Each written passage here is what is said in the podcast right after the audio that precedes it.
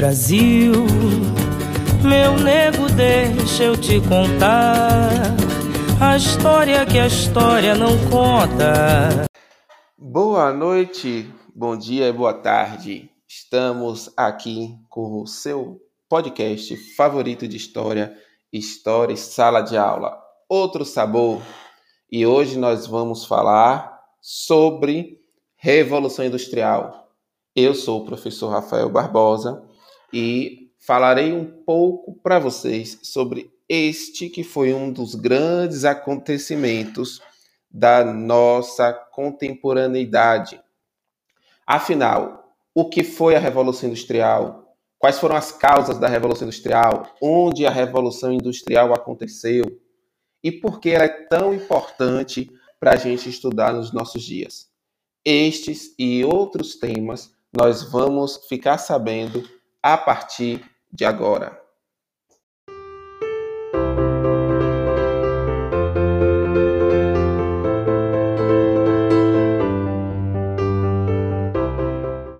Então, vamos lá. O que é que a gente precisa saber sobre Revolução Industrial? A Revolução Industrial, ela ocorreu em meados, ou seja, na metade do século XVIII e se estendeu pelo século XIX, se estende pelo século XX até os nossos dias. A Revolução Industrial, e aquilo que a gente vai falar hoje, é a primeira Revolução Industrial. Existem algumas pessoas, alguns estudiosos, que já falam em quarta Revolução Industrial, que é a que a gente está vivendo hoje. Mas vamos entender como foi que começou a primeira Revolução Industrial. Ela se deu a partir da consolidação do sistema capitalista. Esse sistema, que eu acredito que todo mundo já sabe, é um sistema baseado no lucro e na acumulação de bens e na exploração do trabalho. Então, a revolução industrial, ela se afirma, ela se consolida, é, ela se é, organiza a partir do sistema capitalista que coloca em dois lados distintos, dois grupos sociais, ou a gente pode chamar também de duas classes sociais. De um lado, a burguesia. Mas, professor Rafael, o que é a burguesia? A burguesia é uma classe social surgida no final da Idade Média, lá pelo século XIV, e que no século XVIII, ou seja, 400 anos depois, tinha acumulado muito dinheiro, muito capital. Mas ela não tinha um poder. E nós vimos no assunto da Revolução Francesa, que foi o podcast anterior, que foi a partir da Revolução Francesa que a burguesia vai chegar ao poder. Mas essa burguesia, ela já tinha muito dinheiro, muito capital. Então, a burguesia é um grupo social que é dona dos meios de produção, ou seja, é dona dos instrumentos de trabalho, é dona das grandes propriedades de terra, é dono das grandes indústrias, os donos. E do outro lado, nós temos os proletariados ou operários. Proletariados ou operários. O nome proletariado vem do termo prole, aqueles que são filhos, né, os filhos né, dessa força de trabalho. O proletariado ou os operários, ou os camponeses também, a gente pode colocar de, do outro lado, são aqueles que trabalham para a burguesia, que vão vender o seu trabalho, vão vender a sua mão de obra, vão vender o seu tempo em troca de um salário. Todo mundo que trabalha, né, pega o trabalho né, o emprego de um horário até um determinado horário e no final do mês recebe um valor pelo trabalho realizado. Esse trabalho é pago pela burguesia, é pago por aqueles que são os donos dos meios de produção. E isso a gente está aqui falando do século XVIII. Esse sistema ele vai ficar um pouco mais complexo no século XX e XXI, que é o que a gente está vivendo, mas há 300 anos atrás, 250 anos atrás, era basicamente isso. De um lado, a burguesia, do outro lado, os operários. Espero que vocês tenham compreendido. Anotem esses termos: burguesia e proletariado. Então, quais foram as condições para essa revolução industrial? A primeira é a acumulação de capitais, como eu tinha dito, acumular dinheiro. Depois, ter mão de obra. E por que teve mão de obra? Porque aumentou-se a quantidade de pessoas ricas com grandes propriedades de terra. E os pequenos agricultores, os pequenos camponeses tiveram que sair das suas pequenas vilas e procurarem trabalho na cidade. Chegando na cidade, eles não tinham o que fazer, porque eram a maioria camponeses. E eles foram trabalhar aonde?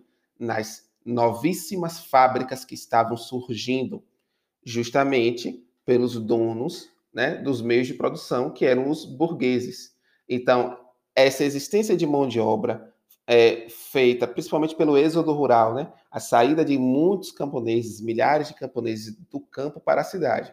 E eu estou falando aqui da Inglaterra. A Revolução Industrial, e por isso que a gente está estudando ela, ela é um fenômeno que existe, existiu no mundo todo, ele afeta o mundo todo, por isso que a gente chama de revolução, que ele mudou as estruturas de trabalho, de economia, né, de política, mas ele começa na Inglaterra, depois se estende por França, Alemanha, Itália, e depois, tardiamente, Brasil e, Estados Unidos, e também nos Estados Unidos nesse período, mas enfim. A Revolução Industrial, ela começa na Inglaterra. Anotem isso aí. Começa na Inglaterra. E também havia na Inglaterra disponibilidade de matérias-primas, como carvão e ferro. E por fim, todo mundo que produz algo precisa vender. E a gente, não sei se vocês conseguem se lembrar, falamos aqui em alguns episódios anteriores sobre colonização. O século XVIII, nós tínhamos o Brasil colônia, nós tínhamos a América como colônia, nós tínhamos a África, a Ásia, todos estes lugares como colônias das potências dos países europeus. E o que é que os ingleses, né, e depois franceses e alemães fizeram?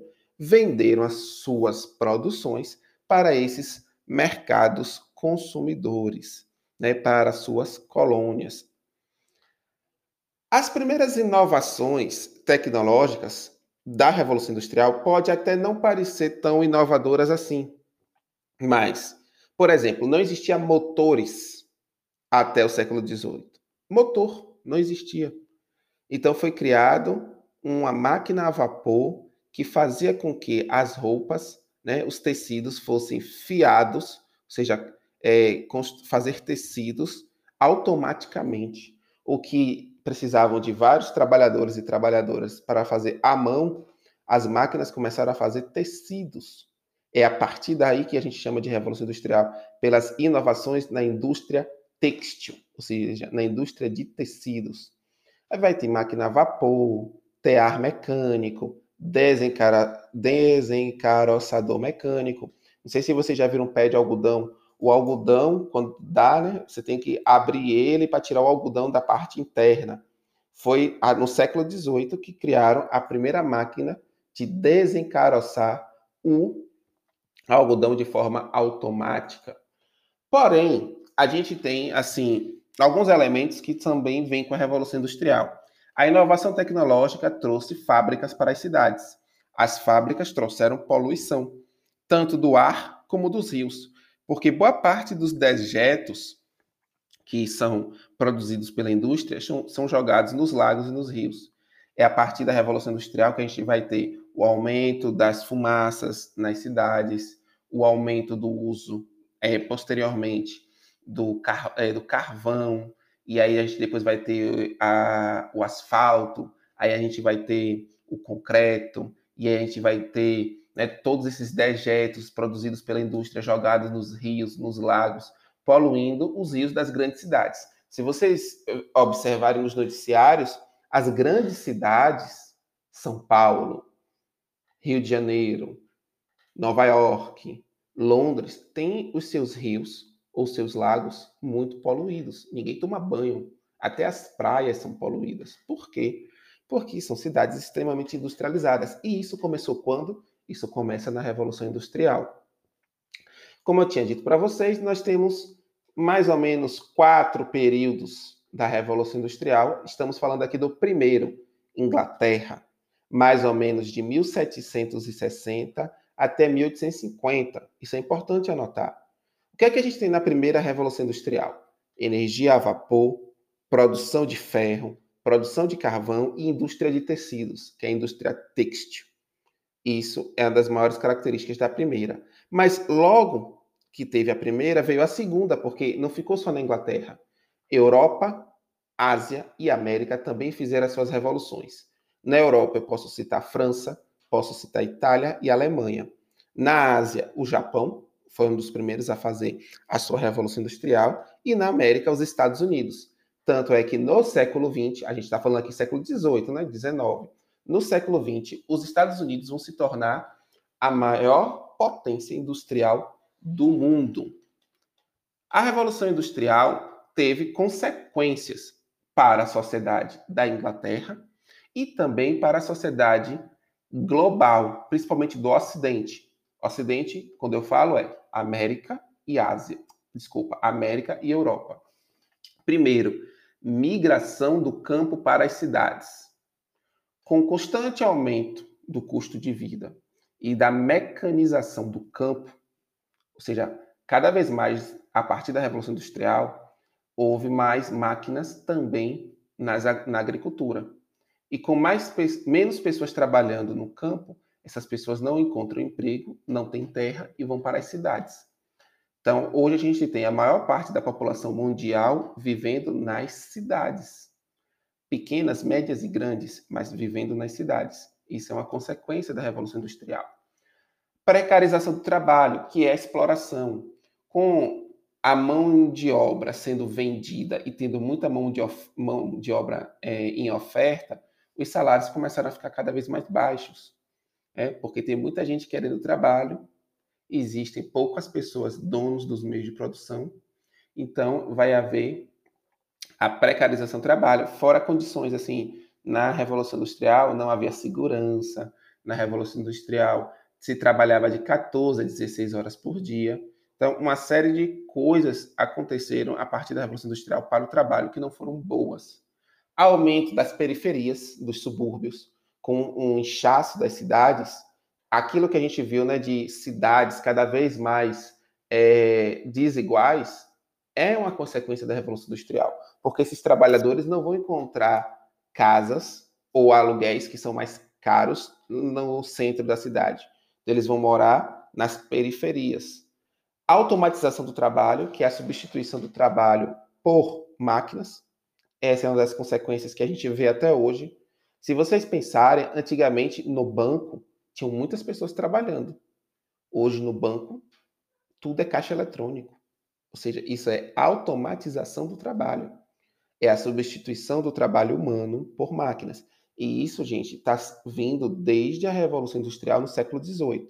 Primeiro foram as grandes máquinas para fazer tecidos, depois vieram as grandes máquinas para fazer é, ferro, metal, aí veio as grandes máquinas para fazer carro, para fazer ferramentas, e hoje nós temos máquinas para fazer quase tudo na nossa casa, na nossa cidade. Observe que quase tudo é um motor que a gente tem. Né? A gente tem quase todos os trabalhos feitos por é, elementos que são auxiliares aos homens, ou até homens e mulheres, ou até substituem homens e mulheres nos seus trabalhos.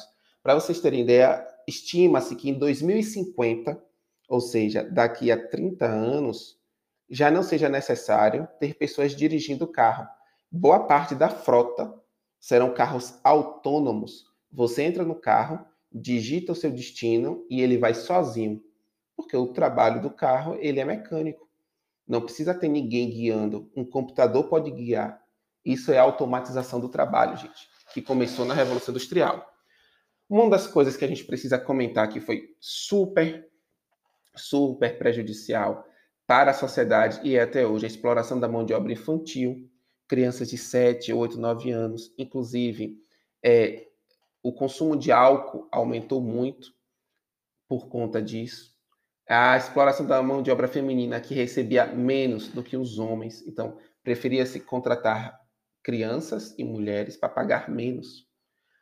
Ao, a, do mesmo modo que havia muita mão de obra, houve também aumento do desemprego.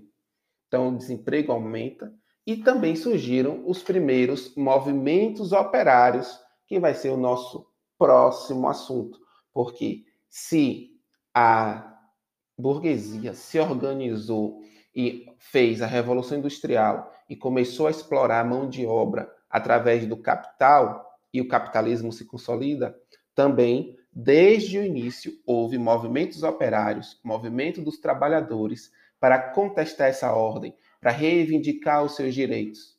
Então é importante a gente saber que da mesma forma que existiu o desenvolvimento do capital, houve também movimentos operários através de greve, de paralisações que desenvolveram né, mecanismos para poder conquistar direitos. E esses direitos são muito importantes para a gente. Esse foi um pouco sobre Revolução Industrial. Espero que vocês tenham entendido, tenham anotado os pontos mais importantes. Acessem os textos, assistam os vídeos, façam as atividades e até a próxima. E um abraço a todos. Tem sangue pisado atrás do herói, emoldurado. Mulheres, tamoios, mulatos. Eu quero país que não tá no retrato.